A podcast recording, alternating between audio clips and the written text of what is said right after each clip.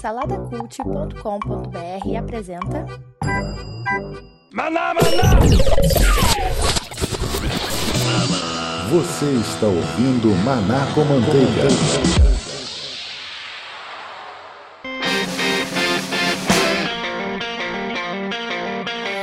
Felizes porque Jesus nos ama e você nos ouve. Estamos começando mais um Maná com Manteiga, mais um Maná com Manteiga conteúdo concreto. Meu nome é Márcio Moreira, estou aqui com meu camarada Kleber Pereira. Esse cara sou eu, Márcio. Foi muito maneiro gravar esse conteúdo concreto. Me senti dentro de um gibi nacional, cara. É isso aí, minha gente. Gravamos lá com, com uma galera de peso a respeito da, do cenário de produção de quadrinhos nacional. Nós não falamos aquilo muito que o nerd espera, do conteúdo em si, dos heróis e tudo mais, mas falamos da, do, do background, do, dos bastidores da produção do conteúdo de quadrinhos, principalmente do conteúdo nacional. Mais especificamente ainda, falamos muito de quadrinho da Baixada, do quadrinho de áreas mais carentes e como é que a, o quadrinho ele trabalha como uma ferramenta de alcance social, certo, Kleber? Quem teve com a gente lá? É verdade, cara. Acho que a gente, a gente tratou um pouquinho dessa coisa de vanguarda, né? Acho que o lugar comum de falar dos quadrinhos norte-americanos, ficar avaliando como é que é essa ou aquela produtora que todo mundo já faz. Dessa vez o Manaco Manteiga. Dessa vez não, como sempre, né? O Manaco Manteiga fez uma, um ponto fora da curva para poder trazer para os ouvintes uma coisa diferente. E acho que isso foi muito legal. A gente contou lá com, com pessoas de peso, né? A gente contou com. Vamos falar do cast, do cast externo, né? Tomás Amorim, né? Doutor em literatura comparada, que esteve lá com a gente. Foi muito legal. É, João Carpalhal, né? Do coletivo Capa Comics. Né, de Inclusive, ele tava lá no Diversão Offline. É. No evento que teve de RPG aqui no Rio, um dos. É, na minha opinião, o maior evento de RPG, não sei do Brasil, mas ouvi falar que é. Tem uma vez por ano lá no centro da cidade, ele tava lá com uma- um stand com os desenhos, o pessoal fazendo desenho na hora lá, ilustrando, bem bacana. Não, o João, o João é super engajado. É, Os nossos ouvintes aí, ao ouvirem o podcast, eu aconselho que depois procure o conteúdo do Capa Comics. O João e a galera né, dos coletivos têm feito bastante coisa pelo Rio de Janeiro. Eu acho que é uma forma diferente agora da gente começar a olhar o quadrinho e participar mais mesmo, né? Numa ideia de produzir, de poder estar junto. Eu acho isso muito legal. Então a gente bateu esse papo lá com ele. Quem ouvir o, o cast aí completo vai ter uma ideia muito clara sobre o que isso representa, sobre como ele pode participar disso. E também contamos com, por último, mas não menos importante, Thaís Costa, né, que é mestre em história e estuda esses coisas do imaginário social posto nos quadrinhos, né? A gente falou um pouquinho disso lá e foi muito legal. A avaliação dela foi muito rica junto com, com a galera que bateu papo com a gente, né? Além de dessa galera de peso, a gente contou com você, comigo e com o Rafael Buriti nesse cast que foi muito fantabulástico.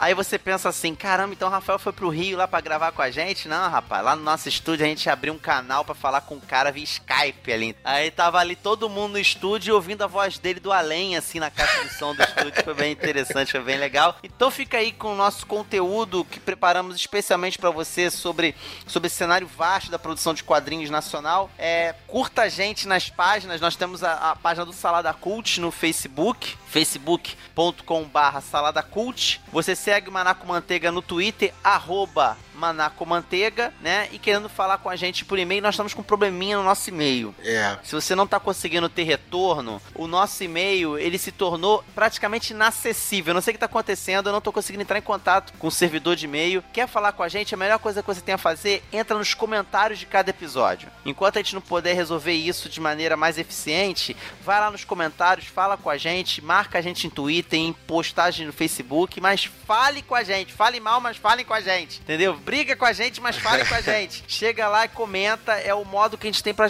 estar pertinho de você, pra gente poder crescer cada vez mais e ser principalmente não só gigante, mas próximo de você, ser amigo seu, ok? deveria falar pro pessoal comentar mesmo. Eu tenho visto lá os comentários, tem alguns comentários muito legais, muito interessantes, muito dinâmicos, né? E as pessoas às vezes ficam meio intimidadas, né? Pela ferramenta de comentários. do Disque, mas é, é fácil de entrar, gente. Você pode usar o Facebook para poder entrar no Disque, se registrar sem problema nenhum. Você vai receber no teu e-mail mesmo as respostas que as pessoas derem aos seus comentários. E é um outra forma, uma outra forma da gente poder estender os assuntos, né? É uma coisa muito legal de fazer e a gente vive, né, dos comentários das pessoas, né? Porque aí a gente sabe o que tem que fazer, o que pode fazer, para onde a gente tem que ir, né? É legal isso. Isso aí. Então fique aí com esse conteúdo fantástico. Muito obrigado por você ter clicado nesse play para dar prosseguimento a esse, esse conteúdo, saber mais sobre quadrinhos e valeu.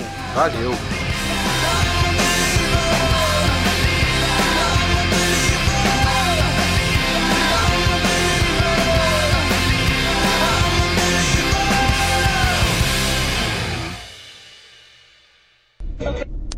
Maná, maná.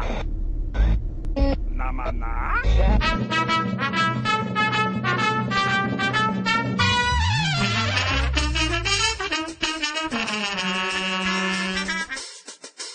Ahá. Maná, maná.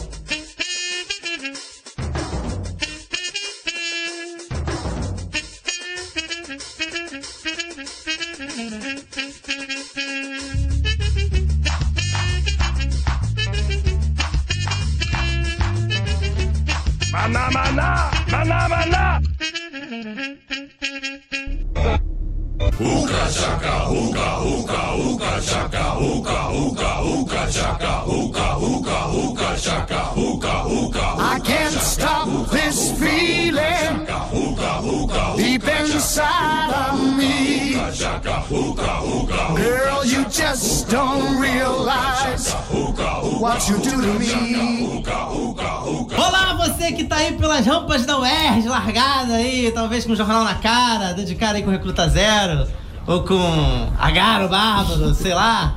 Estamos começando mais um Cuidado, aí, conteúdo. cuidado, Márcio, cuidado, Márcio. Cuidado. Senão você vai acabar puxando aí, o cara tá fumando uma, ou então tá querendo pular aí. O Ra- Cuidado, o- cuidado. eh, quem tá se manifestando aqui nessa mesa branca do conteúdo concreto é o Rafael Buriti. Eu sou o Márcio Moreira, estou aqui com meu amigo Kleber Pereira. Nós somos do Manaco Manteiga, site cujo este programa, esse renomado programa da, da Universidade do Estado do Rio de Janeiro faz parceria. Estamos aqui começando mais um conteúdo concreto, como dito posteriormente. Estou aqui com convidados.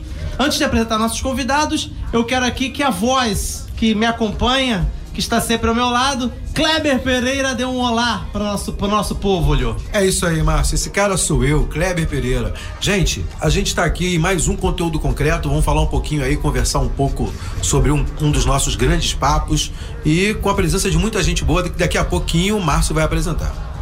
Isso aí, e lá do Manaco Manteiga, esse espírito zombeteiro que interviu na hora que eu tava falando, o Rafael Buriti de São José dos Campos, aqui no nosso link. Isso aqui tá ficando chato, cara. A gente tá babaca no estúdio com link, né? Pra Em outro- São José dos Não, Campos. e do jeito que o, o Rafael, ele, quando tá entediado, vai pra Nova York, daqui a pouco a gente tá falando com ele também lá de fora. Rafael Buriti, fala, fi. Fala aí, espírito soberbeiro que é mesa branca, é isso? Você, você apresentou a gente como mesa branca aí no começo, cara. É verdade. Ó, já tá até a conexão já tá ruim, cara. Eu tô me sentindo bem, eu tô me sentindo bem, cara, com isso. Todo jornal com, com- com correspondente que se preze tem que ter uma conexão ruim. E aqui com o nosso. uma mesa cheia de especialistas, o Kleber disse que eu sou especialista em quadrinhos. né? Só... Não, você é o nosso salvaguarda da casa. Da casa, exatamente. Entendeu? Na verdade, a gente não quis falar, mas tu vai ser o host. Boa. Entendeu? Seguido aqui de nossos convidados da mais alta gabardância, né? É isso Do aí. mais alto porte, de vulto, né? De quadrinesco. Começando aqui por Tomás Amorim, Opa, tudo bom? tudo tranquilo. Seguido de Thaís Costa E aí, galera? e João Carpalhal. Salve, salve. Esse pessoal logo logo vai estar se apresentando. Quando subir a música, descer a música, a gente volta para apresentar eles com mais com mais minúcias. Mas esse programa de hoje nós vamos tratar do tema de história e quadrinhos, um tema meio que recorrente. Meio, conto mais, Rafael, você que gosta sempre de falar.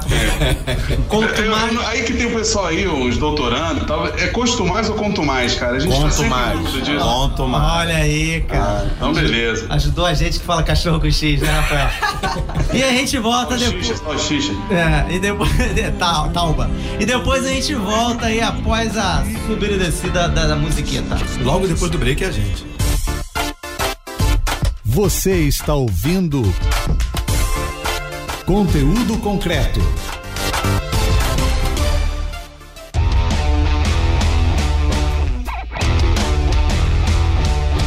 Vamos lá, estamos de volta aqui com este tema fantabulástico, falando aí sobre quadrinhos. Estamos agora com uma galera, não tem mais aquele pessoal para ficar dando orelhada, Rafael. Tava ouvindo pra, antes de vir pro estúdio aqui nosso episódio, nós gravamos um episódio sobre literatura, é, quadrinho é literatura. E a gente falou, né, nossa, nossa pura nos puros julgamentos, a juiz de valor e a X. Vocês tentaram falar se quadrinho era literatura. É, a gente estava é, discutindo nisso. Porque é um programa de uma hora e pouco. A gente chegou ao conclusivo. É verdade. Qual foi a conclusão? Qual foi? Que não precisa ser literatura. Mas não é. Não é. Não é. Não, precisa Essa pergunta não precisa. Mas vocês eles vão ouvir. Né? Olha só, eu tenho 600 páginas escritas sobre isso. Pergunta lá no 11 andar da UERJ. Já deu a carteirada já. Pronto, é, já dei a carteirada uma carteirada aqui, Rafael. Já colocou no nosso lugar. Então vamos começar então por você, Mr. Carteirada. Ô Tomás. É bom, é, eu sou o Tomás Amorim, eu tenho pós-doc em literatura comparada pela UERJ, doutorado pela UERJ, mestrado pela UERJ, eu sou cria da UERJ, fui cagado pela UERJ. Desculpe os termos, mas é verdade, eu, eu tô na UERJ desde 1997, agora eu dei uma saída porque eu preciso ganhar dinheiro, né? Então eu tô dando aula agora no município do Rio de Janeiro para esperando Isso chegar. Dá dinheiro? Dá, cara, porque, porque é ano olímpico, ele tá pagando em dia até setembro. Bom, é. Mas continuo pesquisando sobre quadrinhos, leio quadrinhos o dia inteiro, com minha filha no colo, com minha filha dormindo, acordada, dando de mamadeira. Eu, eu pesquiso quadrinhos igual um louco, né? Isso me causa problemas em casa, porque você precisa acumular os quadrinhos. E tem um blog, pode, pode fazer jabá? Pode? Claro, à vontade, à vontade. E tem um blog com uma, com uma galera muito louca que pretende dominar o mundo nerd, chamado Iluminerds. Lá também temos um programa quinzenal, o Ilumicast, que abordamos todo tipo de, de assunto da cultura pop e, e de vez em quando tem umas briguinhas lá, mas tudo bem, eu modero os comentários. E tem o IP de todo mundo.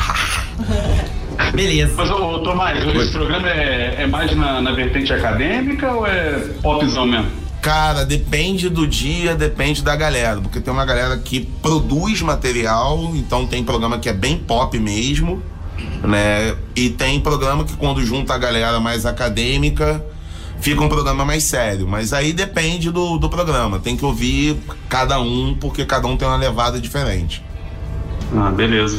Aí, Márcio, eu, eu tomei um susto aí, né? Que o cara é doutorando, pós-doutorando, quarta pessoa da Trindade, mas, e tem filho, cara. Tem, é, é, é, Arranjou um espaço aí pra casar, ler gibi e fazer filho ainda. ah, cara. Cara, depois que inventaram o laptop, tudo é possível. Pra fazer o filho com o laptop? Não, não, não, não, não. Na verdade. Desculpa. Na verdade, você trabalha com laptop, entendeu? Ah, entendi, entendi. Bota do lado assim e manda ver. Essa, Opa, me veio tanta coisa na cabeça, cara. Oh, oh, oh, ah, eu esqueci de uma coisa. No, no Iluminerds eu assino sob pseudônimo, pra não dar problemas é acadêmicos. É hum, né? Laerte, assina Laerte. Não, lá eu sou o Hausenberg. Eu misturei o personagem House, que é a camisa que eu tô usando até aqui no, no programa, e o Heisenberg do Breaking Bad. Excelente. Estamos aqui com a menina da mesa, Thaís Costa. Olá, pessoal. Bem, eu não sou isso tudo, não. Fiquei até aqui meio envergonhada. Não, não que... Nossa, você tá envergonhada. Não, fica não, fica não. Não, eu sou mestre em História, Políticas e Bens Culturais. E ela está envergonhada, Rafael. É. não, depois que o cara falou que é pós-doc aqui, a gente até fica meio... Mas só, ô, ô Márcio, vou, vou jogar pitada de Doctor Who, hein? É, é o Master e o Doctor, aí um do lado do outro, hein? Pois é, eu fiz a minha dissertação é, sobre produção cultural em Duque de Caxias e acabei pesquisando um pouco do coletivo Capa Comics, que está aqui do, do amigo João Carpalhal. Então eu vejo um pouquinho de é, da parte de imaginário, de é, ressignificação. Né? Então o meu envolvimento com quadrinhos partiu daí. Além disso, eu sou um pouquinho hergiana também, né? Eu fiz é, especialização aqui em jornalismo cultural, né? E já, já vivi um pouquinho aqui dos problemas da UERJ. Mas a minha formação de graduação mesmo não tem nada a ver com a história, é, em turismo. É, acabei deixando um pouquinho o turismo para lá no mestrado e me dediquei aí à produção cultural. Ah, bacana. Bacana e por último, mas jamais menos importante. Pô, cara, é. Então, João Carpalhal. Eu, pô, eu não sou mestre em coisa nenhuma. Acho que eu sou, assim, eu, quase mestre cervejeiro, mas eu só, só beber, não fazer cerveja. Eu sou mestre de RPG. É, então, eu também, de RPG acho eita, que eu tô eita, eita, assinatura de perdedor, hein, Márcio? É. Ou então, cara. É... isso, Márcio. o Rafael, ele acha que é muita derrota. Eu quero se, se apresentar como mestre de RPG. é, coisas piores. É. Ou então, cara, é, eu faço quadrinho, né? Eu criei o coletivo Comics e a gente unificou os quadrinhos da Baixada Fluminense sob a mesma bandeira para fazer uma história de quadrinho regional ali, é, trabalhar um pouco da representatividade do lugar. Bacana, já tem muita história pra contar, tava trocando cara, uma ideia com ele. E João tem uma história legal, né? Porque o João foi meu, foi meu aluno é, quando eu era aluno, garoto, aluno cara, desenhava Kleber, pra cara. caraca. Kleber, quem nunca foi teu aluno, Kleber? A, a, quem nunca? A, a primeira muito. vez que eu ouvi a palavra Corel Draw foi da boca desse cara, velho. ele, já, ele ficava nas minhas aulas desenhando com paint, cara. Eu falei, pelo amor de Deus, não faz isso comigo não. Desenha com o próximo que preste, porque você desenha muito melhor do que esse desse aplicativo. Aí ele, aí ele mudou. Continuei, continuei. continuou, continuou. Só não desenho tão bem hoje em dia. Ah, pelo amor de Deus. Hoje eu escrevo mais que desenho. Bacana, então vamos. Bateu, voltou. O João mesmo pode então já explicar o que que é o coletivo. Você pode fazer por partes, o que, que é um coletivo, Um coletivo. e o que, que é o coletivo Capa Comics, pra, pra quem tá ouvindo a gente aí. Bom, então, cara, é... o coletivo Capa Comics. Antes eu queria fazer só uma pincelada, assim, que. Pode, É, a, a assim, pincelada. o ó, Brasil- Eu tô fazendo, tinha que ter vídeo, a mãozinha, a pincelada. Ele vai dar uma pincelada. O Brasil ele é um país que ele tem pelo menos, pelo menos não, afirmando mesmo 147 anos de história em quadrinho. A história em quadrinho quando ela surge ali é, é, no fim do século XIX, já em meados dos 20 ali, é, ela surge em vários países ao mesmo tempo. E o Brasil não deixa de ter ali com Ângelo Agostini, que era um, um ítalo brasileiro, né? Ele ele começa através do Inhoquim, as aventuras do Inhoquim, registrado no dia 30 de janeiro é, inclusive esse passa a ser o dia do quadrinho nacional e de lá pra cá a gente faz a, a, a- gente tem várias fases desse quadrinho, né? Até finalmente a gente chegar em 64 ali a coisa começar a degringolar e a invasão gringa começar a se expandir ao que a gente tem hoje. É, lembrando que mesmo com isso o quadrinho ele, ele, se- ele foi para o segmento se tornando independente, né? E hoje a gente tem um movimento de quadrinho independente tão grande que, e, e festivais, coisas acontecendo bacana. Agora acabamos de fazer a SIC, que foi a Semana de Internacional de Quadrinho do FRJ. Professor Mauri, Otávio Aragão, a galera toda se esforçou. Fizemos um evento mais socialista de quadrinho e meio um golpe coxinha. Você veja, a gente trouxe, trouxe o Dave Lloyd, que é o desenhista de V de Vingança, de graça. Todo mundo que trabalhou no evento, de graça, no amor, e tudo de graça, sabe? É, então, tem acontecido coisas inovadoras no quadrinho brasileiro e a gente é, é, se sente muito honrado, a Capa Comics, de, de ser da Baixada e, e poder estar. a gente organizou o SIC junto com o pessoal, né? E a gente poder estar participando disso, vendo uma nova cena de quadrinho ressurgir no Rio de Janeiro, porque antes o pessoal ficava, ah, só São Paulo, só São Paulo. Tudo bem, a gente sabe que vai mais de 60%, 70% do, do público consumidor de quadrinho está em São Paulo. Mas a gente precisa começar a levar quadrinho para quem não lê quadrinho, principalmente. E, lógico, estabelecer um público maior de quadrinho. A gente costuma dizer na Capa Comics que a gente quer fazer quadrinho é, é, tão popular quanto funk. Eu quero um dia poder fazer um lançamento e ter tanta gente quanto tem no show da Ivete Sangalo. Sabe, é, é, é um delírio, uma coisa de maluco? Não, não é. O brasileiro ele sempre lê o quadrinho. Esse hábito nos foi tirado. Sim. E agora ele precisa ser devolvido ao povo. É o que- É, é a bandeira que a gente vem, vem tentando levantar. E quem, e quem sabe o governo dá uma ajudinha pra isso em vez de dar pro livro da, Da Cláudia Leite, né? Pois é, cara, é, né? Esse tipo Cara, mas, coisa, né? mas essa situação governamental é muito confusa, porque você tem uma, uma lei de proteção ao quadrinho nacional, tá? Que foi, foi uma ideia do Gilberto Gil, quando ele era ministro da Cultura lá no governo Lula, né? Que cada editora ela tem de ter pelo menos 20% da sua produção de quadrinhos nacionais. Mas aí o que acontece? A gente vive hoje no, no, no mercado, no mercado mainstream, né, uma hegemonia da Panini. O que, que a Panini fez? Contratou o Maurício de Souza. Acabou o problema.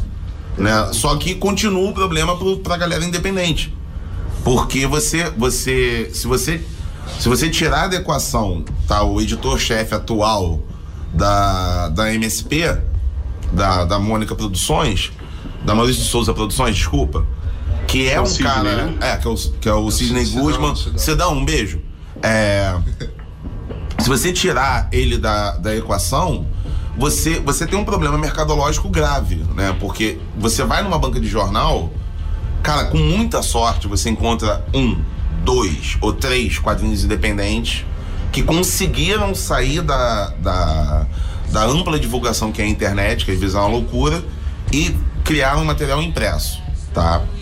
E, e aí você olha, você tem 15 edições diferentes do Homem-Aranha, 14 edições diferentes do Batman, 30 edições diferentes do X-Men, apesar do X-Men e a Marvel estarem meio brigados no momento, e etc, etc. Então, assim, concordo com, com o que foi dito e, e acho até que um- uma coisa que todo mundo deveria pensar um pouco hoje no quadrinho nacional é a questão da união, da galera se unir. Também acho. Né? É. Até para criar uma, uma segunda editora. Uma editora grande. Todo mundo se unindo, fazendo o, o seu, os seus sites, os seus nichos e criando um espaço maior para combater exatamente essa hegemonia de mercado. É, eu, eu tenho uma ressalva muito grande para esse tipo de, de protecionismo, onde você obriga a ter uma porcentagem de produção, é, como você tem na TV, né? Que você obriga a uma certa produção nacional. Quando na verdade o interesse era você criar subsídios de impostos mesmo para a produção, né? Não obrigar, mas tornar mais barata esse tipo de produção.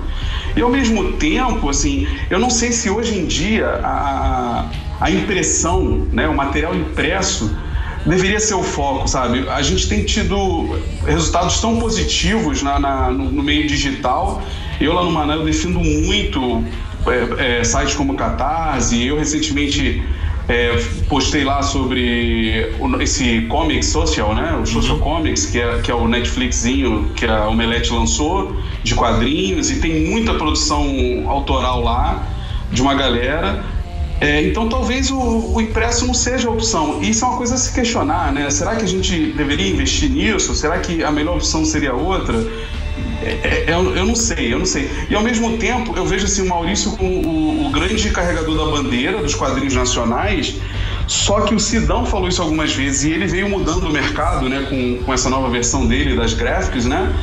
Porque meio que se criou um estigma de que aquele estilo do Maurício era o único que conseguia ter sucesso aqui, né? E, e- e o Sidão tem tentado mudar isso, assim, com quadrinhos adultos e, e- muito É, mais ele, trabalhados. ele deu né? uma, ele deu uma nova cara, ele deu, ele deu mais 50 anos de vida pra turma da Mônica, se a gente for parar pra pensar assim. Agora, eu acho que é o seguinte, cara, é uma, é uma tendência de mercado também acreditar que o quadrinho, o gibi. Eu gosto de chamar de gibi, eu sei que tem muitos acadêmicos que não gostam, mas eu. eu- Tranquilo, Tá ligado? tranquilo. É, mas, cara, é, eu acho que é o seguinte: é, o quadrinho, ele pode ser formatinho, porque essa tendência de que tem que ser capa dura, papel couchê, parada, tá ligado?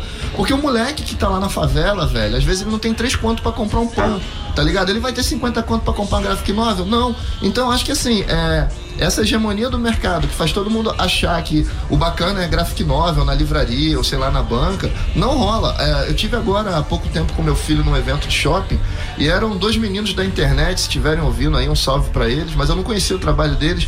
São dois garotos, chamam Spec e Mike. Ah, eu vi. Esses garotos estavam no shopping aqui em Vila Isabel, cara, no, no sábado, e deu quase duas mil pessoas pra ver os meninos. Lançaram um livro baseado num jogo que não foi criado por eles, é um, um jogo que eles é meio RPGístico assim. Então eles usaram a história daquele jogo pra criar o universo deles no, no- no livrinho deles lá. E cara, tapado. Deu mais gente do que na palestra do Ziraldo, do, do Lloyd, cara, sabe? E aí, eu acho que é, é, é isso que, que os autores precisam, de quadrinho principalmente, precisam começar a ver. É, é fazer essa descida da Torre de Marfim e começar a, a- a vir para um lance mais pé no chão, porque senão a arte nunca vai se popularizar, sabe? Quadrinho, é- e o quadrinho é bacana porque o quadrinho ele é arte e ele também é um formato.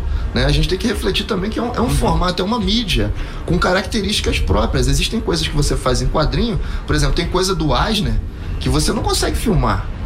Sabe? Sim, Só dá pra Ele fazer tem em um poder de narrativa muito grande, né? Sim, Ele é exatamente. totalmente diferente de tudo que a gente está acostumado ali, né? É, é, eu, eu defendo a ideia de que o quadrinho é uma linguagem artística. E, portanto, ele apresenta um, um, um determinado número de regras que você pode burlar, mas ao burlar você está criando uma nova regra. Eu não vou explicar isso porque isso eu ia ficar uma hora explicando, eu ia falar pra cacete. Ah, e outra, rapidinho, só pegando o gancho ainda assim, é o seguinte, outra coisa. É, a gente tem. é, no Brasil a gente tinha. Antigamente a gente tinha uma, uma, uma movimentação, por exemplo, tinha o troféu. Era Bigorna. Sim. Né? Aí, ainda temos lá o Ângelo Agostini, que inclusive o Alex Genaro, que é da capa, ganhou ano passado com a Valkyria, ele e o Alex Mir. Tem o HQ Mix, né? Que, que sai Então, é, mas aí também. tu vê o HQ Mix, por exemplo, é um troféu que cria uma categoria pra premiar o Danilo Gentili. O que, que o Danilo Gentili fez pelo quadrinho nacional?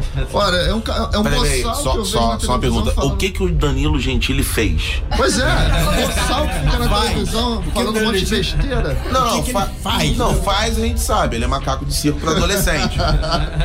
Se quiser me processar, me procura lá no Luminerd, tá? Estamos aí, tem uma fila enorme já me processando. Aí o cara vai ganhar prêmio, tá ligado? Aí você tem, tem os caras assim, tipo. ah, não falo nem capa comics, cara, mas, pô, por exemplo, o, o Patati com sangue bom, sabe? O Laudo agora com, com o Yeshua, que tá na- inclusive nas livrarias, sabe? Nesse dia que eu tava nesse evento do shopping, eu fui procurar os títulos de quadrinho nacional na Saraiva. Eu contei, eram sete.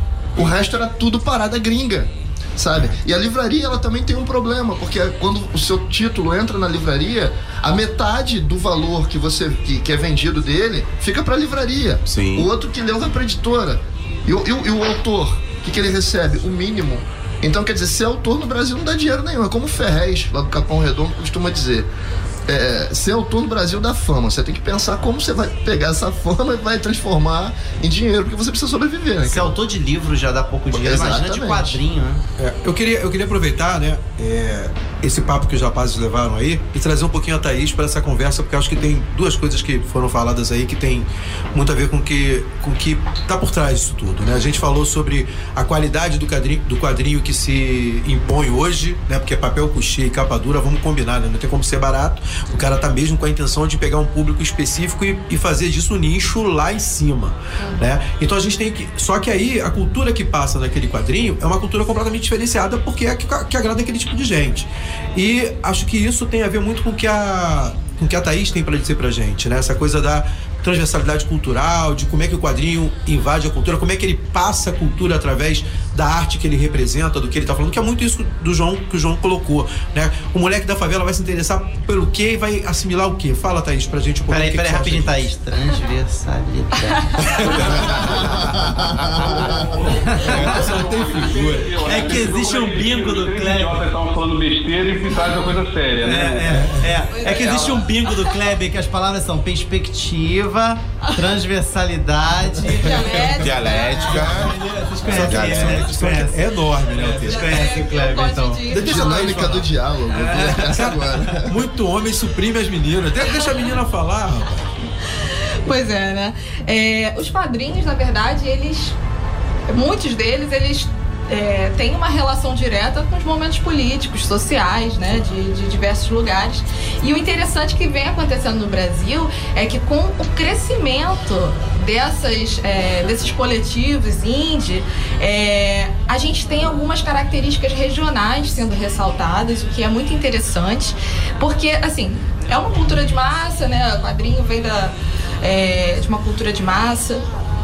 E é, só que ao mesmo tempo tem algumas questões de identidades culturais sendo ressaltadas, né? Então assim, o exemplo da Capa Comics é maravilhoso quando a gente fala disso, porque são personagens que têm é, uma aproximação muito grande com os moradores da região. é, você consegue perceber, assim, sendo morador, quem é morador de, da Baixada Fluminense, quem já viveu lá, quem conhece, consegue identificar plenamente alguns elementos é, dentro dessa HQ. E aí, na verdade, esses sim, alguns, alguns dos símbolos da cidade eles acabam tendo uma ressignificação, né? Então, por exemplo, quando ele fala, quando eles falam do Tenório Cavalcante, Tenório Cavalcante é uma figura extremamente polêmica, né? E quando ele entra no, no, nas histórias em quadrinhos, né, da capa, ele já vira uma outra figura, né? Tem outros elementos ali sendo ressaltados que não somente a, a, o aspecto violento que era do, do Tenório, mas também uma, uma questão mais divertida, um, um humor que está sendo ressaltado ali. Isso tudo muito obviamente ligado à história da própria cidade, né, de Duque de Caxias, a questão da região da Baixada Fluminense. Então, assim, essas aproximações são interessantes porque a cultura da região está sendo valorizada de certa forma e ao mesmo tempo os problemas sociais, a, a, os problemas políticos estão ali também. Né? Ele está ressignificado, está de uma maneira diferente, mas também é uma questão crítica que está sendo desenvolvida ali. E aí, se a gente for fazer uma correlação aí, né? Isso desde o, o, o Nhoquim lá do, do Augustine, isso está sendo retratado, né? Quando, quando essa, esse trabalho foi, foi realizado, ele também tinha uma crítica à questão do império, né? Era um caipira no império. É. Então, assim, já tinha, ele já estava fazendo uma crítica àquela. A, toda aquela. aquelas relações sociais que aconteciam na época. E desde então a gente vê isso acontecendo. E outra coisa interessante é que também, na verdade, é, a gente, quando vê esse crescimento dos quadrinhos indie, a gente tira um pouquinho o foco, ainda que, que não seja tão popular quanto, né? A gente tira também um pouquinho o foco das, das, dos quadrinhos americanos, né? Norte-americanos, que tem grandes super-heróis, assim, figuras mais é, consolidadas e, e algumas cidades específicas sendo retratadas o tempo todo. Então a gente tira um pouquinho o foco dessas, dessas histórias e passa para outros lugares, né? Então assim, o que eu que eu fui até pesquisando, né, em torno dessa da, da, obra da Capa Comics, mas que também tem a ver com várias outras, é, vários outros gibis, várias outras histórias em quadrinhos, é essa relação com a cidade, né, com a cultura local, com a cultura regional, que é, a, acaba até incentivando, de certa forma, né, propiciando para o morador ter uma outra percepção da sua própria cidade. Né? Então, alguns que, elementos. Que não é só aquela percepção da página policial, né? Exatamente. Uhum. É Principalmente quando a gente fala assim de Baixada Fluminense, né? Que Baixada é conhecida. Tinha, tinha, um, tinha uma vinheta da TV Pirata, né? O Presuntos Baixada. pois é. Exatamente, né? Então, assim, você tem uma. todo todo um. um Will Eisner, ele, ele, ele, pregava muito isso quando falava de Nova York. Sim. A gente às vezes sataniza muito o quadrinho americano. Não é que você vê o Homem-Aranha, o Homem-Aranha retrata a realidade de certa forma sim, da, da, sim, da, cidade dele. É a gente aqui que tem que também tentar fazer a nossa, nossa, fazer a né? nossa, entendeu? Mas, mas é aquela questão, todo, todo objeto artístico ele acaba tendo um componente histórico. Uhum. Quer queira, quer não. Tem muita gente que tenta fugir disso, né? Tentar transformar arte em arte pura. Arte e agora eu botei aspas. É, um programa de áudio eu botando arte Tentando colocar como arte pura, mas acaba sendo, porque afinal de contas somos todos seres históricos. Então isso perpassa a nossa arte, perpassa o nosso trabalho, perpassa a nossa visão de mundo, etc, etc. Mas o que é mais importante é quando isso vira um foco. Exatamente. Você contextualiza é. isso, né? É, quando você transforma isso num contexto para passar uma determinada mensagem. É, é, até legal tu falar isso, porque me lembra tipo aqueles colegas que fazem o, o personagem, né? Aí pega assim, vai fazer o personagem brasileiro, né?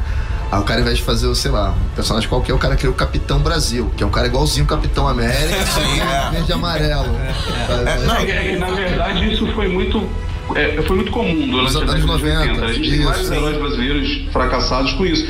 Mas é que assim, a gente também tem que. é, Hoje, na verdade, o quadrinho americano ele é muito pouco significativo no Brasil, tá? Sim, sim. O que tem crescido muito é o quadrinho japonês. Isso. Se você entrar em qualquer comic shop das poucas que sobraram no país, assim, é, o que manda mesmo é mangá. Ele controla aquilo ali. Ele tem essa abordagem que o Tomás, acho que falou, que é a coisa do, do quadrinho mais barato e mais descartável. Não, foi que torna foi muito mais fácil o adolescente comprar 10, 15 daqueles volumes, né? A criança. E, mas ao mesmo tempo você tem que. É o que vocês falam, do, significa- do significado do, daqueles personagens. Por que, que o, americano tem essa coisa dos super-heróis, né? Eles são de uma cultura imperialista, do, Sim, do- da noção de que eles são os heróis do mundo, de que eles. Então isso funciona muito pra eles, entendeu? Essa coisa do ser vitorioso, ser vencedor, né? Você pode ver que no Japão, já como, como é uma cultura muito mais diversificada, os caras têm milhares e milhares de modelos daquele tipo de, de quadrinho deles ali. O brasileiro, ele sempre teve essa representatividade, assim. Eu acho que alguns quadrinhos talvez tenham parado um pouco no tempo, né? Que foi o que o Maurício tentou fazer nessa nossa nova versão de, de adolescente, né? Da Turma da Mônica. Mas se você for voltar aí, você tem o Ziraldo, que, que falava de assuntos muito é, regionalistas, né? Coisa da- de floresta, com aquela turma do Pererê dele e tudo. E, e que tinha uma- um, um- contexto muito mais profundo, né? Você tem os quadrinhos do Maurício que são totalmente focados no subúrbio, naquela vida mais simples, que talvez tenha perdido um pouco, né, o- o- a, a temporalidade dele, né? E, você tem também uma que quase ninguém lembra, que é o Daniel Azulay, né? Que tinha aqueles quadrinhos que, apesar da, O Daniel da pegada mais ele- ele Disney tá com que ele tinha, ele falava muito do subúrbio também, né?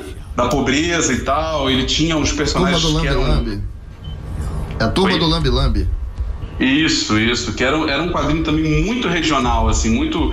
E eu acho que realmente tem se perdido com o tempo. né? E agora, com- como vocês falaram, com os quadrinhos mais indie, a galera tem tentado resgatar isso, percebido que, que a gente tem que ter a nossa identidade, né, para poder conseguir conquistar o, o público, né? Eu não sei do, do João. Qual é a receptividade, assim? Vocês falam muito, eu, eu, eu conheci o Capas aí com, com o Kleber, ele me apresentou, eu dei uma lida, eu gostei bastante, mas eu fico pensando na galera aí que vive isso, como vocês estavam falando, né? Então, Rafa, a gente fez uma, um evento agora é, no shopping, Caxi- no Caxias Shopping. O evento chamou Gibizeira, né? Gibizeira é uma mistura de gibi com zoeira. E aí a gente pegou ali, cara, a galera que a gente já conhecia dos independentes, assim, falou, cara, olha só, é uma parada de maluco, a gente quer fazer uma feira de gibi no meio do shopping. O cara, pô, pra que, que você quer fazer uma feira de gibi no meio um shopping?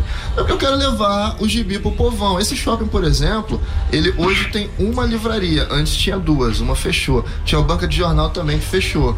É, então só tem uma livrariazinha lá no cantinho e- e você imagina que essa livraria, a parte de gibi é aquela parte que fica junto com o material de criança, lá no canto, né? Isolado, Shopping largado. enorme, né? Pois é. É, livraria pequena. E, e, a- e a- o movimento de pessoas que passa ali é enorme.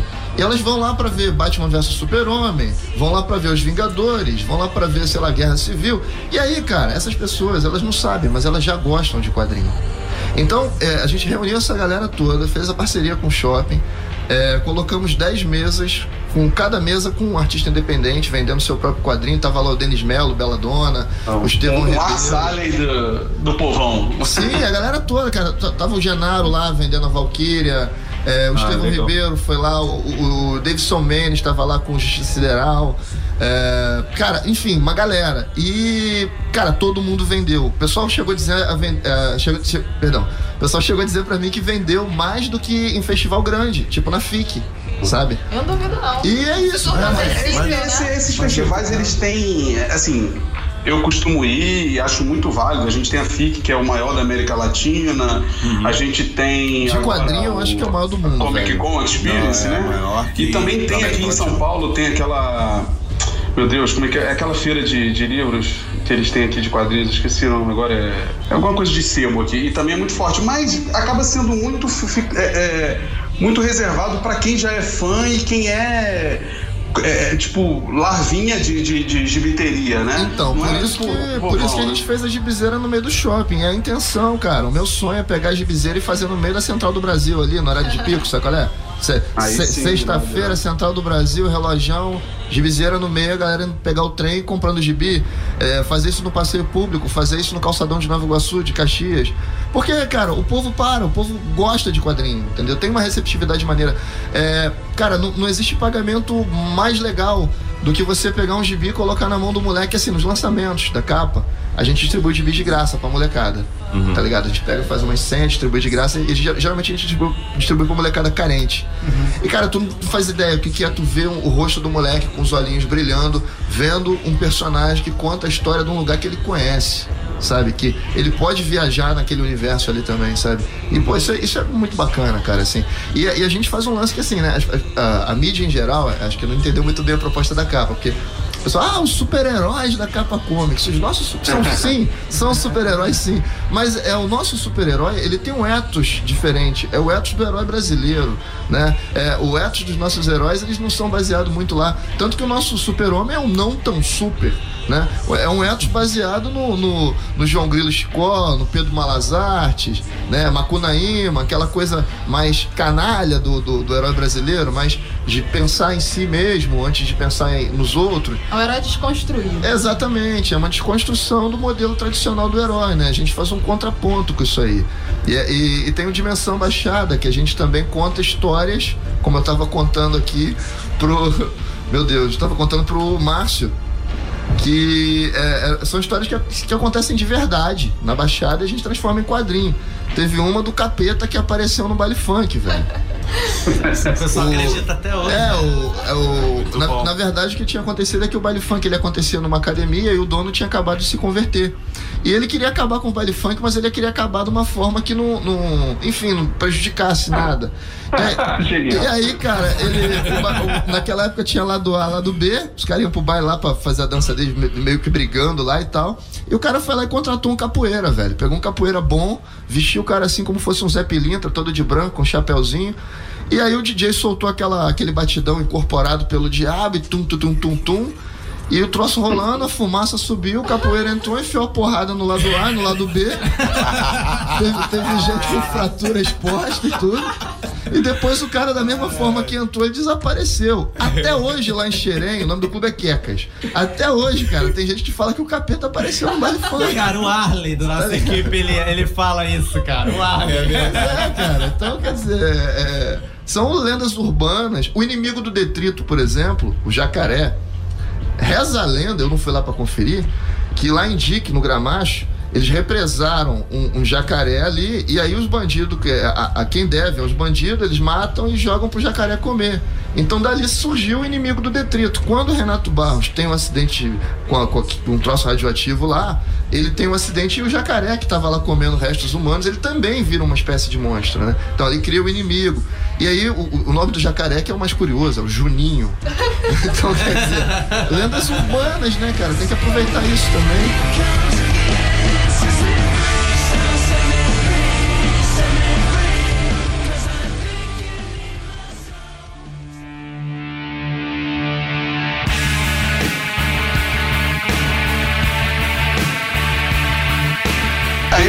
Começar perguntando aí, a gente comentou sobre é, a venda de digital e a venda de impresso. Eu falei aí que eu, que eu sou consumidor, eu sou defensor total de, de é, quadrinhos digitais, até porque eu já descobri que não tem espaço para tudo. E eu queria saber da galera, do Tomás, da Thaís, do João, quem consome digital, quem já consumiu essas novas plataformas aí que tem até brasileiras, recentemente saiu uma nova, que uma dupla de brasileiros criou aí para É quadrinhos Cosmic, também, além acho. do Social Comics. É a Cosmic, eu acho, não é isso?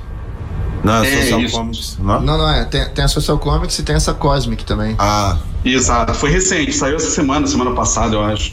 Pô, cara, assim, eu, eu consumo muito quadrinho, we- webcomic, velho. É porque. Até porque. Bom, eu trabalho com quadrinho, né? Então você já presume que eu não tenho dinheiro pra comprar quadrinho. então é, preciso, já começa daí. O cara faz quadrinho porque não tem dinheiro pra comprar. Mas, cara, eu consumo muito, velho. Tem bastante coisa que eu leio. É, inclusive você vê que muito cara aí, velho, começou com webcomic e hoje tá bombando com trabalhos maiores. Exemplo, a gente, por exemplo, a Capa Comics, o Carlos Ruas, cara, por exemplo, começou fazendo tirinha, hoje ele tá com um trabalho maneiro, inclusive também premiado no, no Angelo Agostini, é, 2015, né? Que foi, foi entregue esse ano. E o trabalho maneiro, assim, é, é o Gênese do Sábado Qualquer. Tipo, a versão da Bíblia do Carlos Ruas. E ele falou que vai produzir mais. Vai, vai- depois vai vir, sei lá, depois- não sei o que vem depois do Gênesis, não lembro, gente. Mas enfim, o Apocalipse, o Gênesis, a Bíblia inteira o cara vai produzir. Pô, é, É isso só, ô, João, só pra deixar claro pros crentes malucos que ouvem a gente, que, que é meio neurótico, é melhor não ler, não, cara. É verdade, é verdade. É verdade, é verdade, é verdade. É, não, assim. Fica o aviso, É, é bom que eles leiam, do, adoro, eu adoro. lê a versão do, do Crumb, do, do Gênesis, cara. Ó, Aquela, pra aquela pirar, é pra, pra pirar os crentes de uma vez. Eu adoro. Gente, eu adoro webcomic. Eu acho que é muito, muito divertido. Eu.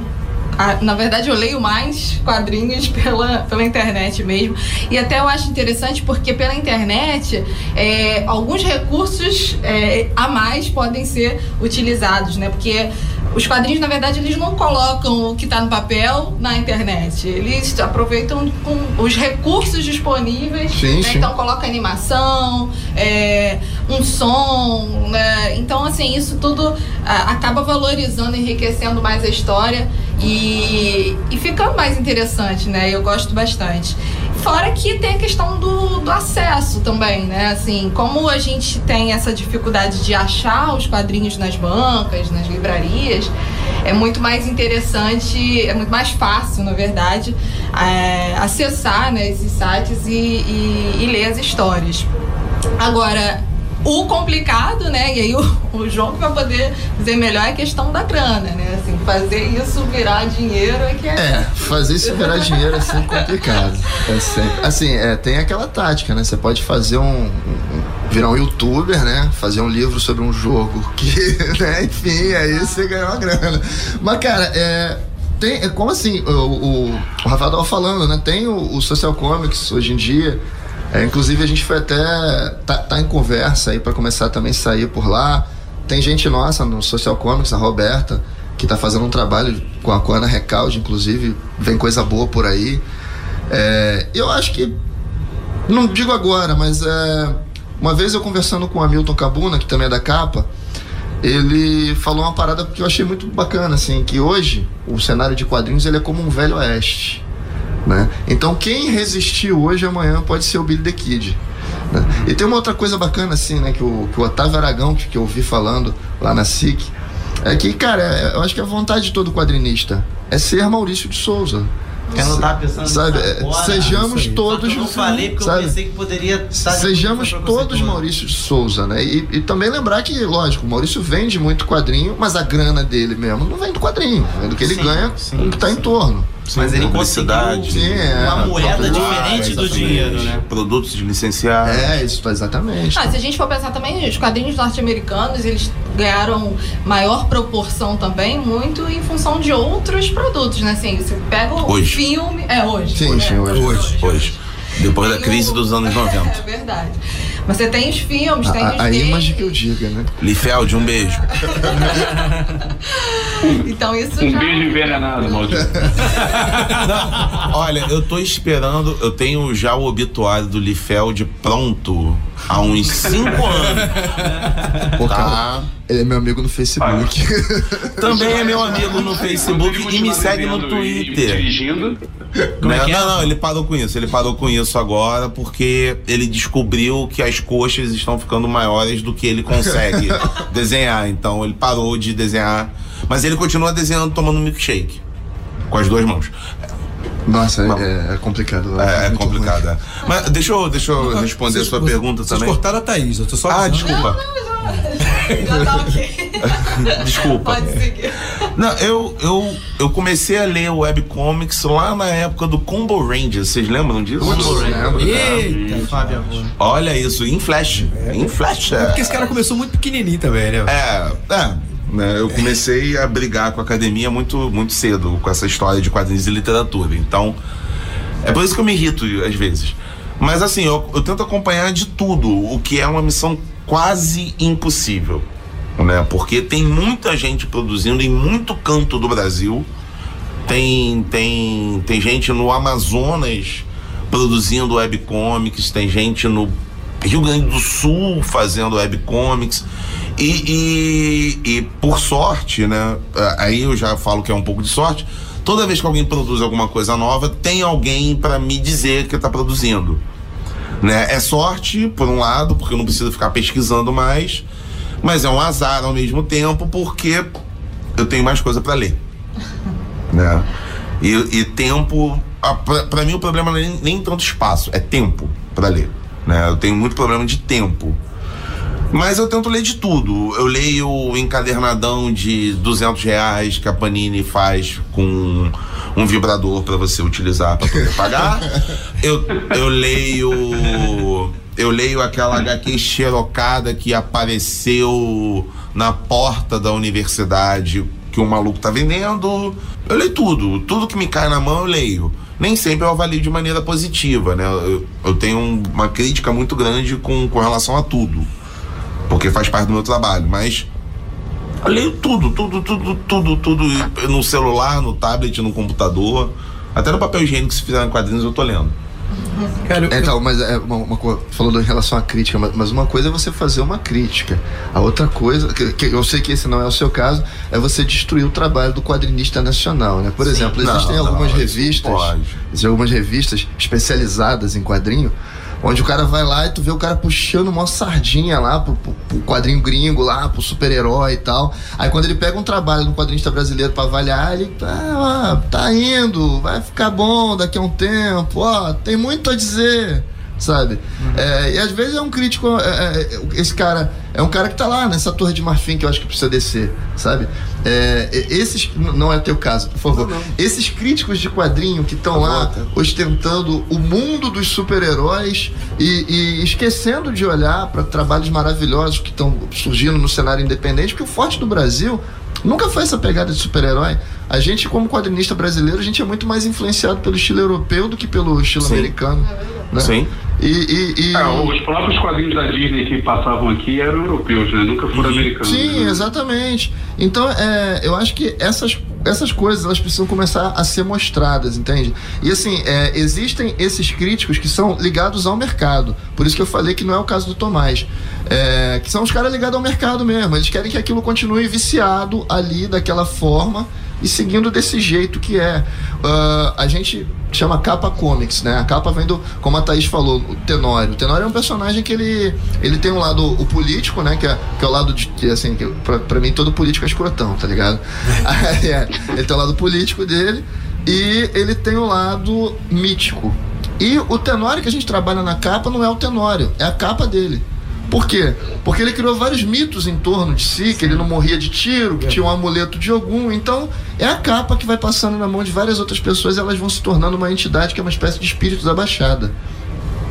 E, em meio a isso, eu, tô citando o Tenório porque é o seguinte, que a gente está falando de comunicação, né, cara? E a comunicação da Baixada Fluminense, ela foi inventada pelo Tenório Cavalcante. Tinha um jornal chamado A Luta Democrática, que o, o senhor Cenoura Bravanel, Silvio Santos, era o maior vendedor do jornal, cara. É, o Silvio Santos foi colocado na rádio pelo, pelo Tenório Cavalcante, cara. Uhum. Aí hoje, assim, tu, tu vê de repente uma pessoa da região que não sabe que essas coisas aconteceram, sabe? Então, eu acho que o trabalho do quadrinho hoje também tem esse papel social de apresentar a cultura local, e, e, e, até reapresentar mesmo para quem é dali, sabe? Acho que tem que ter, tem que ter essa pegada, tem que ter essa, essa, essa viagem aí. Acho que isso que, que, que o João está falando, né? Acho que é uma coisa que é, que é complicada. Quando, quando você pega a coisa da crítica, né? Do, do, dos críticos que falam do, do quadrinho de, de cá, o que eu acho que é perverso é a visão de que você tem que comparar com o quadrinho de lá. Exatamente. Entendeu? Acho que, e, e é perversidade mesmo. Você percebe que é uma, que é uma perspectiva para poder fazer a coisa ficar muito ruim, porque ele faz uma comparação e que é completamente absurda, esdrúxula, sacana, sim, sim. né? Porque são contextos completamente diferentes. Quando você fala, por exemplo, do Maurício de Souza, né?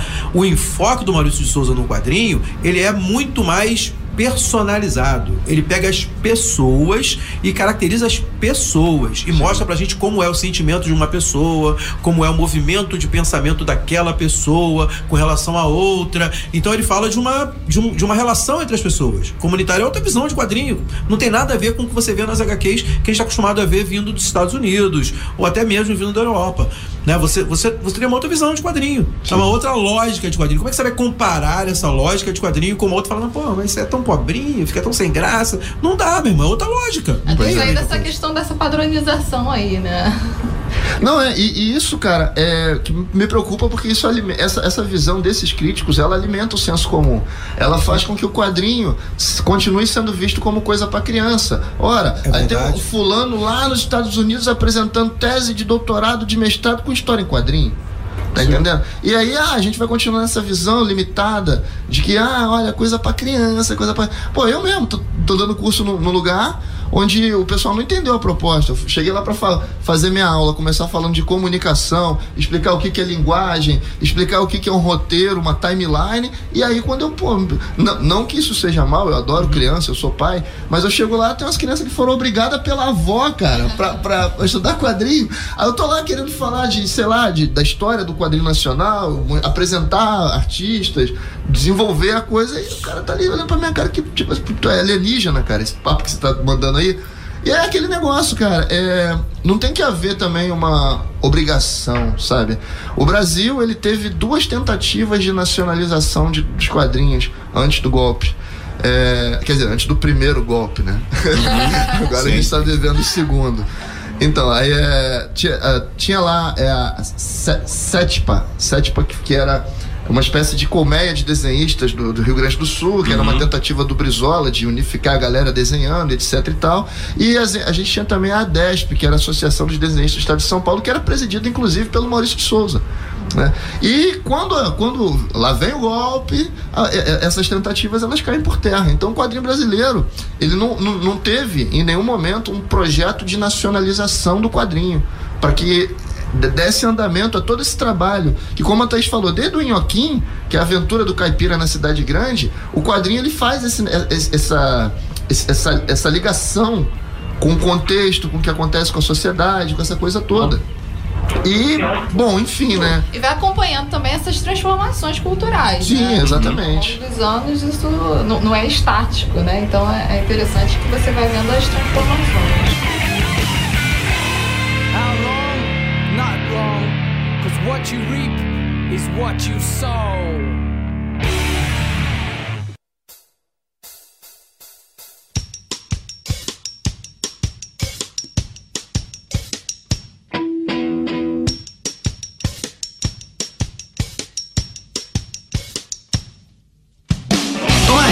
Você falou lá no comecinho que você tem trabalhos na área de literatura comparada, é isso? Isso.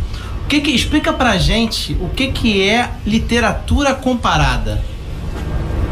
Vamos lá. Em poucas palavras, É, em né? poucas palavras. Esse é o problema, né? Como, de, como defi- definição de dicionário. por Exercício favor. de. Sim, cara, literatura comparada é um ramo, é um ramo da, da área de letras que privilegia, na verdade, estratégias narrativas. Normalmente, normalmente a literatura comparada trabalha muito mais com a área narrativa do que com a área poética. Mas ela trabalha ou com comparação de autores ou com comparação de técnicas. Né? Por exemplo, você pode trabalhar um único autor comparando todas as suas técnicas. Que é muito comum você trabalhar na área de literatura comparada no Brasil com Machado de Assis. Né? É o que mais tem trabalhos, é o que mais. E você compara o, o que se chamou de primeiro Machado com o segundo Machado, ou o Machado, o autor de um livro tal, com o Machado, autor do livro tal, etc, etc, tentando buscar elementos narrativos. Ou você trabalha com conteúdos que são que perpassam várias mídias. Então você tem, por exemplo, a questão do mito na literatura, a questão do mito no cinema, a questão do mito nos quadrinhos, e eu tô gesticulando igual um louco para tentar explicar isso. É a questão do mito no desenho animado, no videogame, etc, etc. E aí você consegue fazer o seu trabalho exatamente comparando isso. Ou seja, é um trabalho de análise entre mídias que tem algum ponto de interseção, mas se diferem bastante em alguma característica. Sim, isso. Isso. Por exemplo, a minha tese de, de doutorado, ela defende a ideia de que o quadrinho norte-americano, ele é um mito. Olha aí. Fale, E ele- fale mais sobre isso. E ele é um mito com todas as suas capacidades de mito. Então você tem pessoas que acreditam no mito, você tem pessoas que dialogam com o mito, você tem pessoas que duvidam do mito. Fabuloso. E você cria toda espécie de, de cenários para aquele mito existir. Se na Grécia Antiga você tinha um templo dedicado a Apolo, hoje você tem um evento de- dedicado ao Superman. Você tem uma cidade nos Estados Unidos que ela para durante uma semana para celebrar o Superman. Aí, próximo lugar pra você aí, Rafael. O nome, o nome da cidade é Metrópolis. Rafael. É sério. Meu é Deus, sério. meu Deus. Rafael tem duas Isso é tatuagens. sério. Vai na Nova York fazer o quê, né? Indo pra terceira tatuagem, Rafael, de, de super-homem, não? Tem, Tem mais algumas aí pra fazer. tem na- durante eu a tenho um campanha. Rocketeer, cara, é, é uma coisa louca, porque durante a campanha do Obama, ele foi a essa cidade, Metrópolis. Porque vários desenhistas americanos tinham feito um desenho do Obama com, com como Superman, Alex Ross, o na época o Romita Júnior, que fez com a cara do Homem-Aranha, porque o Romita Júnior sempre desenha tudo com a cara do Homem-Aranha. E, e, e essa cidade ela para para isso. Nós temos, por exemplo, uma grande celebração do quadrinho americano, porque nós, nós somos, muitas vezes a gente tem que admitir isso, nós somos dependentes desse quadrinho, que é a Comic Con. Sim. A gente para uma semana também, uma semana não, aqui são quatro, cinco dias, não é isso? Quatro. É, cinco É. dias. A gente É, para. sexta, é, é quinta, sexta, sábado e domingo, eu acho. É, a gen- a gente para pra admitir que nós somos dependentes desse quadrinho americano. E às vezes a gente não olha que nós temos. Hoje são sessenta e tantos eventos de quadrinhos que não falam do quadrinho americano. É verdade. né? Então a gente tem a gente tem uma celebração nossa que o mercado, a publicidade, os críticos colocam em segundo plano e quando chega dezembro é todo site especializado de quadrinhos fala da Comic Con. Eles param pra isso. É, o João ele falou aqui a respeito, fez analogia aqui do, do Velho Oeste, né? Uhum. É, elucide-me, eu que sou um, um orelha na questão da história, da história em quadrinho. É questão do tempo, é questão do investimento, é questão da atenção que a sociedade dá pelo fato da- do quadrinho americano já ser Billy the Kid e a gente ainda ser corrida ao ouro? Cara, não, o, o quadrinho americano é o sistema judiciário. Muitas vezes. E também é o seguinte, eu acho que a gente, a gente vive um capitalismo burro. Sim. Por exemplo, é, lá nos Estados Unidos, o cara que vai fazer quadrinho, é, sei lá, ele tá produzindo a número 10, a número 1 dele tá na banca, ele já recebeu dinheiro. A editora já pagou ele. Aqui no Brasil, o cara vai produzir a número 1 para tentar colocar na banca, para tentar com o dinheiro da número 1 produzir a número 2. A gente não vai para frente nunca. E é um dinheiro muito. É, Não, nesse, nesse tá? ponto, nesse quesito, o mercado, o mercado brasileiro de quadrinhos é muito próximo ao mercado literário. Sim, ba- bastante. Porque há uma dependência hoje quase que exclusiva de livraria. E as livrarias, elas dominam o mercado. Tá? Você não consegue projeção se você não tá numa livraria, porque aí você tem evento, porque aí você tem noite de autógrafo, porque aí você vai viajar por toda aquela rede daquela livraria. Só que você vai ganhar 5% do valor de capa. O mercado americano não é muito diferente, não, tá? É que- questão de quadrinhos, assim. é- ele é muito dependente das comic shops. Sim. Elas, elas definem o que é lançado, o que não é lançado e como é lançado. Inclusive, definem valor de tabela. Mas a forma como eles trabalham lá, em, em quase tudo, na verdade, né? É a questão do. É quase que uma questão de patrocínio, né? Da, do, do, do cara pegar e falar assim: olha, eu vou bancar você. Eles investem, eles apostam. É óbvio que eles. Eles têm uma noção de pesquisa de mercado para não perder dinheiro. Mas eles é o também que tiveram, Vocês velho. falaram, eles geralmente apostam, ó, você vai lançar 10 gibis aqui, tá aqui o dinheiro, faz aí, dá certo. Aqui é o que vocês falaram, tem essa coisa diferente. Alguém vai lá na editora, praticamente mendiga, né? Se Uhum. ajoelha na frente e, e diz que tem uma coisa muito legal, e aí o cara fala, ah, é, então faz uma aí sem eu te pagar, e se der certo eu te pago alguma coisa, né? Então, Rafa, eu acho que isso aí também, cara, vem dessa. do, do que eu tava falando antes, né, cara? Essa, essa falta de um projeto de nacionalização do quadrinho brasileiro. Lá, como você falou, comic shop, olha que bacana. Pô, os caras têm comic shop. No Japão, Você tem. Minha, minha esposa é japonesa. Você tem lugares no Japão onde você tem uma lixeira específica para você largar o seu mangá ali, porque ele vai ser tipo reciclado para virar outro mangá. Aqui no Brasil, pô, nem sebo mais a gente tem para comprar quadrinho velho, cara. Pois é, quando eu era criança eu trocava muito quadrinhos, né? Agora bem mais difícil achar lugares. Não, e, e o mercado americano, ele tem uma inversão com relação ao mercado brasileiro, tá? Porque o mercado americano, a Comic Shop, o dono da Comic Shop, ele encomenda. E ele encomenda já sabendo mais ou menos como é que é o público dele.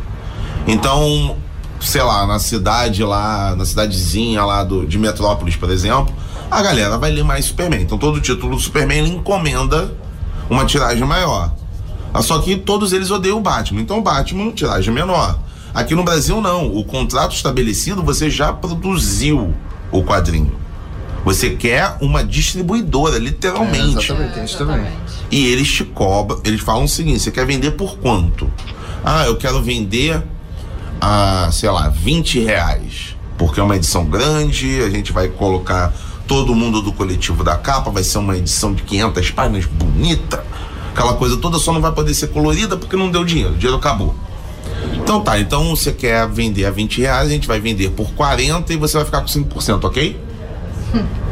É isso aí. Né? E aí você fala, não. Pô, eu tive os custos de produção. Mas, tudo bem, você teve os custos de produção, mas você não vai vender. É, é isso, entendeu? É, é essa, é, é esse o, o, o jogo cruel que é feito. Isso é feito também com, com autor nacional.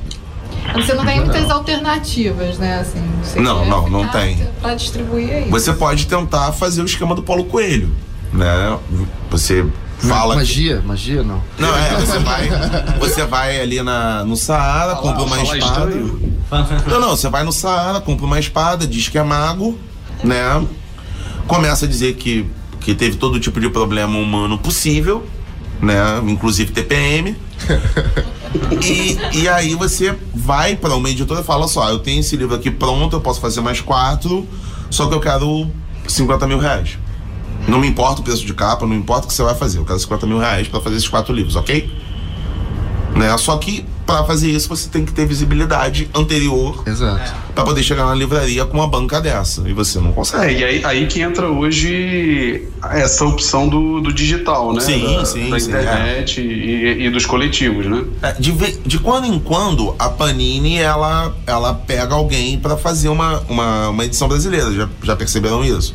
Teve do Combo Rangers, teve o Vitor Cafagi, que é um ótimo autor né, de quadrinhos. É, mas lembrando, lembrando que a do Combo Rangers o Fabiabu lançou antes, antes no Catarse, né? Sim. Pra poder conseguir. Não, não, não, não, não, não. Tô falando de 2003. Ah, sim, você tá falando a, original lá, quando ele fez sucesso na internet, né? Não, depois. Ele já tinha feito sucesso na internet. Ele tava já na quinta ou sexta temporada do Combo Rangers. Eles já estavam maiores, maiorzinhos, já com problemas adolescentes, coisa e tal. E a Panini pegou, falou: Olha só, eu faço contrato com você para você fazer uma série de cinco edições. Em quadrinhos, vai sair na banca, vai sair na Comic Shop, vai sair no, no Diaba 4. Que foi feito também com o Vitor Cafagi. Tudo que ele produziu do Valente saíram em quatro edições. Né, que Que, aliás, é um, é um material sensacional. Sim, só é um pra- material sensacional, cheio de referências a tudo quanto é lugar. Assim, pra quem é velhaco como, como eu, né, pesquisar aquelas referências é uma delícia. Né? Que delícia, cara, por falar nisso. É, e você vê que ele tá amadurecendo enquanto autor de quadrinhos, o que também é muito bacana.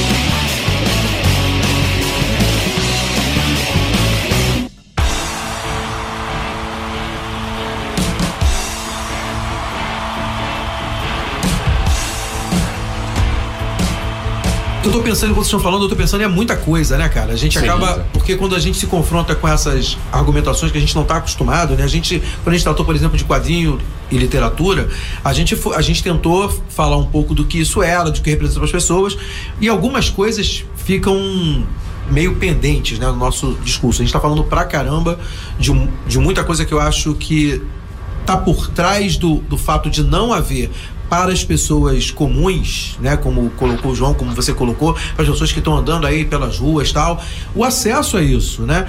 E, e eu fico pensando aqui em quais são as formas de fazer as pessoas terem direito a isso, terem acesso a isso. A gente fez um, um episódio de RPG no Manaco Manteiga. Na verdade, foram quatro episódios. A gente fez uma aventura de RPG que foi roteirizada pelo Márcio e mestrada por ele e com ilustrações do Rafael Buriti. E que eu considero uma, uma, um insight para fazer as pessoas acordarem para a ideia de que contar histórias é possível com gente daqui. Até a música original a gente teve composta. Isso, né? Uau. E é um, e é um é, assim, cara, assim, um, um nível de pensamento para a gente gerar aquele produto foi de que dá pra gente fazer uma coisa aqui e levar uma história aqui. dá. A gente não pegou um terreno, é, uma, uma, uma mestragem com terreno medieval, fora da realidade das pessoas, né? As- os personagens que a gente trouxe, né? Os personagens que o Rafael desenhou, que, o- que, o, que o Márcio Mas criou. era, mas era que tenho que agora. é, eu tenho que. Eu tenho que faço. Eu tenho Eu que ia falar, confessar eu- que não. Eles vão falar aqui, não é no, no- infelizmente não foi no Brasil. Não, não, mas eu É não tô pouco nem- eu não tô- eu não tô- a tá eu não tô falando, nem falando- fictícia. Mas, ó, Não, não- a gente quis claro fazer. que eu fiz essa reclamação formal, hein? É, é, é, Rafael, vocês emendam. Isso aí, Rafael, isso aí. É brasileiro. A gente quis fazer um- uma história que fosse um. um- um- esse- esses quadrinhos é, é, bem enlatados, assim, americanos. Só faltava ter um. Que nem que tem aquele personagem do Cacete Planeta, Sucker. Fucker and é, Sucker. É, Fucker. Entendeu? Então a mesma coisa. A gente fez meio que isso. Uma cidade fictícia. Que ninguém se importa nos Mas, Estados mas a Unidos. gente, Mas é mas justamente já isso isso eu aqui penso. há muito É. tempo. Vocês se lembram de Tubiacanga, cara? Sim, É, mas, mas é. era, Biacanga era uma cidade fictícia no Brasil. Então, ah, Nessa vocês fizeram aí- uma na gringa. É, Ah, tá, entendeu? tá. Aí eu- Mas eu acho que é, é justamente isso que eu tô falando. Acho que a, a nossa cabeça agora, né? A gente que no final produz conteúdo, que trabalha com essa ideia, é de criar pontos de contato. Eu acho que essa, esse RPG é um ponto de contato. Porque se você pega os personagens, eles não estão nem lá e nem cá. Nem tá naquele super-herói, não, é, não, não foi a coisa do vamos fazer o Capitão. Brasil. a- é isso, Capitão Brasil, né? O- não, não foi essa parada, né? O super brasileiro, não, não teve isso. A gente criou uma, uma, uma- um, um ambiente que, na verdade, a pessoa se sente meio. é, não, não fica assustada, né? Ela consegue ligar com o que ela já está acostumada. Vendo o que eles veem no- nos filmes de heróis, só que a gente zoando. Isso aí. E eu acho que isso é um canal pra gente começar a colocar essas nossas histórias pra rolar. Que é mais ou menos o que você acaba fazendo também, né, João? Sim, a gente que, tem que é uma justamente versão- essa ideia, uma- né? A gente tem uma vertente na capa que é o Cópia Comics. a gente faz exatamente isso. A gente pega o, o, o super-herói americano, enfia ele na Baixada Fluminense e diz a ele assim: sobreviva. Boa. O- É, o Batman, o Batman perdeu pros pivetes brasileiros, como teve no Brasil. Não, é, e, e o, nosso Homem-Aranha, nosso Homem-Aranha na Não, Baixada. e o mendigo também. Não, mas os pivetes também deram uma coça no Batman bonita. Né? É, eu não vi esse gibi. É, o Batman no Brasil saiu na, na editora ver. Abril. Né? Eu vi do Wolverine Quando ele Brasil. chega no Brasil. É, mas o Wolverine é mulata, samba. É, que tá aquela francês coisa meio que louca, né? é. Aí quando ele chega no Brasil, ele apanha pro mendigo. E depois, quando ele tá no lixão, ele apanha dos pivetes. Caraca. Não, não- É, e desmaia. Os pivetes acabam. É, é, é, é finish him, é. Nossa. Noite, Cinderela. A, a gente lá na, a gente lá na Baixada fez Não, uma uma- tijolada. A gente, a gente fez o Homem-Aranha soltar a teia pelo lugar certo lá na Baixada. Ah, muito bem, muito bem. Né? Cara, eu acho, que, eu, eu acho que é justamente um caminho que a gente pode começar a pensar, né? Eu fico pensando aqui, e aí aquela coisa do Fantástico Mundo de Bob, né? Nos personagens que a gente, que a gente teve é, o prazer de, de, de ver criados na, na aventura de RPG, eles encaixam completamente no Meia, né, Rafael? Se botar aqueles caras no Meia, funciona tranquilamente, meu irmão. Aquela galera toda da, da, da, tá lá no da meio. congregação, né? Vale- Agora, é, não, bota eles, a gente pode fazer até ponte aérea. Campos. Pode fazer Não, ponte aqui- aérea entre o Meia e São José dos E é Campos. engraçado, isso pouca gente sabe. Aqui no Rio de Janeiro, o Meia é um grande reduto de RPG. Com certeza. Sim. Eu já fui jogar RPG Gotham, no. Meia. Na Gotham City? Não, eu não diria Gotham. É, Pô, tem, uma- tem outros produtos. Eu acho o Lins mais Gotham. Que a cidade Aque- aquele centro pegar- cultural João Nogueira devia aproveitar e fazer um evento nerd. Já me chamaram pra Sim. organizar alguma coisa lá, mas o cara não procurou mais aí. E, e- e tem uma outra questão. Eu, você- o Kleber estava falando, eu acabei de me lembrar que ano passado saiu um gibi de um site que já tem mais de 10 anos que eles estão no ar, falando besteira, melhores do mundo. Ponto, Muito bom, Ponto net. Que é uma galera que, que eles se colocam como a turma do fundão, né? Aquela turma da bagunça, mas que são todos nerds. E detonam o, o nerd americano, fazem matéria sobre gibi brasileiro. Tem é uma galera muito louca, né? Fazendeiro, que eles adoram pegar no pé, né? Isso, aconselho que não, não, não entre na área de comentários. Eu já estive lá por alguns anos. Né? É quase como fumar uma pedra. Porque você fica viciado na hora e para sair requer muito esforço. Né? E eles demoraram 10 anos e fizeram um gibi. Eles conseguiram fazer um material impresso, depois. E eles fizeram um caminho contrário. Primeiro saiu impresso, depois saiu online. Mas tudo financiado do próprio bolso. E venderam no FIC do ano passado. Eu tava lá com eles. Né? Sobraram dois. Eu tava ouvindo o podcast deles antes de chegar aqui. E o cara que estava responsável pela distribuição, pelas vendas, falaram: olha, sobraram dois. Um é do chefe, do dono do site, e o outro que eu tô devendo para um dos caras que escreveu. Então acabou, só tem webcomics. Se quiser, baixe. Né? E é uma galera que tem toda uma, uma mitologia própria já, porque cada um faz um personagem dentro do site. E eles criaram, primeiramente, uma seção de galeria de arte. Lembra daquelas galerias de arte que tinham na Abril? Sim, sim. Basicamente a mesma coisa. Hoje né? o pessoal chama de fanart, né? É, fanart. Só que no caso deles não pode ser um fanart, É, porque porque eles não, não tinham arte antes. É. Né? E a galera começava a fazer o desenho, começava a criar piadas em cima do desenho, né? Os pés do réu estão errados. E com o passar do tempo, eles foram juntando esse material, chamaram uma galera dessa galeria de arte para desenhar os quadrinhos. E aí conseguiram. Também seria um outro caminho. Né? Você tem o caminho do Vitor Cafage, o caminho que o Kleber explicou, você tem o caminho da capa comics, que, que é um caminho já até tradicional brasileiro, né? Você faz a web series, daqui a pouco vem uma editora, ou você vai pelo próprio, pelo próprio braço e consegue fazer, emplacar, emplacar um, um quadrinho já com um design legal no site, aquela coisa toda. É isso, né? Você tem esses caminhos. Tem, tem o financiamento coletivo. E, é, né? tem o a tá Catarse, usando tem- O financiamento coletivo é uma das coisas que tem revolucionado, pelo menos a, a parte do entretenimento que eu tô mais ligado que a parte do RPG. É, Mas olha, RPG anota o que eu vou te no, falar. no, no- no Brasil tá bombando por causa Sim. do Então, é, de mas RPG esse- isso pode e um financiamento problema. coletivo. Pode? Pode, porque tudo quando vira mercado estraga. É, Esse, esse é o grande Vai chegar problema. num ponto que não vai É, mas o, o Catarse, o Patreon e agora inventaram a versão brasileira, o Padrinho. Pa- Ele padrinho. É, tem o Padrinho. né? Fazer o patrono. Todo, todos, esses, todos esses sites coletivos, eles têm realmente bombado pra tudo quanto é lado, não é só pra RPG, não. Tem projetos de quadrinho, tem até o, o livro do Paulo Ramos, que eu acho que Não, faltavam, RPG pelo eu menos. citei, eu sei que não é só. o Não, mas é, é um livro acadêmico, cara. É um livro acadêmico. O cara tá, tá tentando fazer a segunda edição da apresentação dos quadrinhos na Argentina, que tem um mercado muito mais forte que o brasileiro. Pra variar, né? Sim, só que ele quer fazer uma segunda edição porque ele descobriu muito mais informação, só que nenhuma editora se interessou. Porque teve baixas vendas o primeiro, o, a primeira edição. Então ele jogou no Catarse.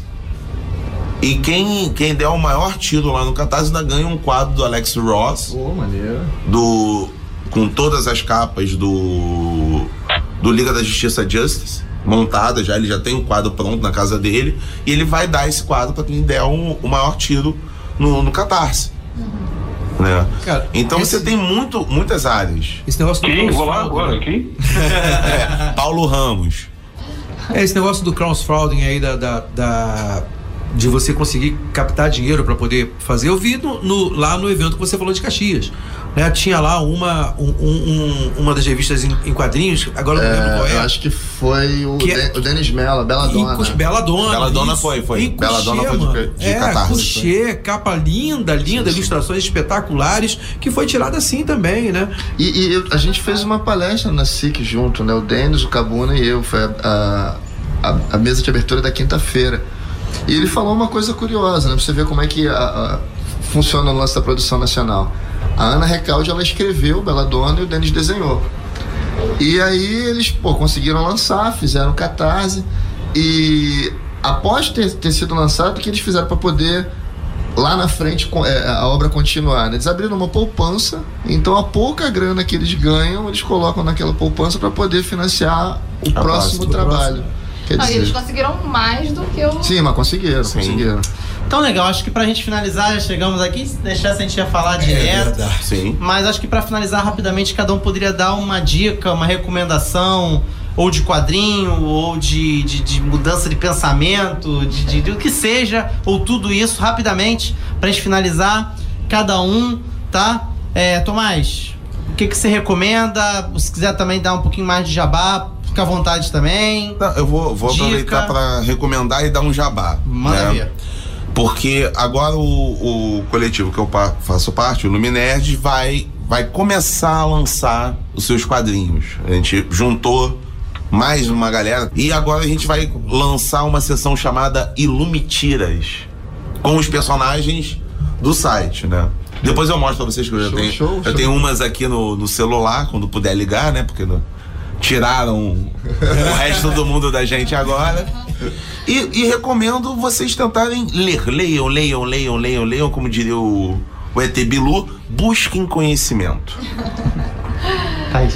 Bem, minha recomendação vai ser para um lugar legal que eu descobri há pouco tempo, até na verdade ele já existe bast- é, há alguns anos, mas eu descobri recentemente a Biblioteca Parque aqui do, do centro da, da cidade. Tem vários quadrinhos, é um lugar super legal para ficar. é, inclusive tem sessão de RPG sábados, Olha. aos sábados, é bem, bem interessante.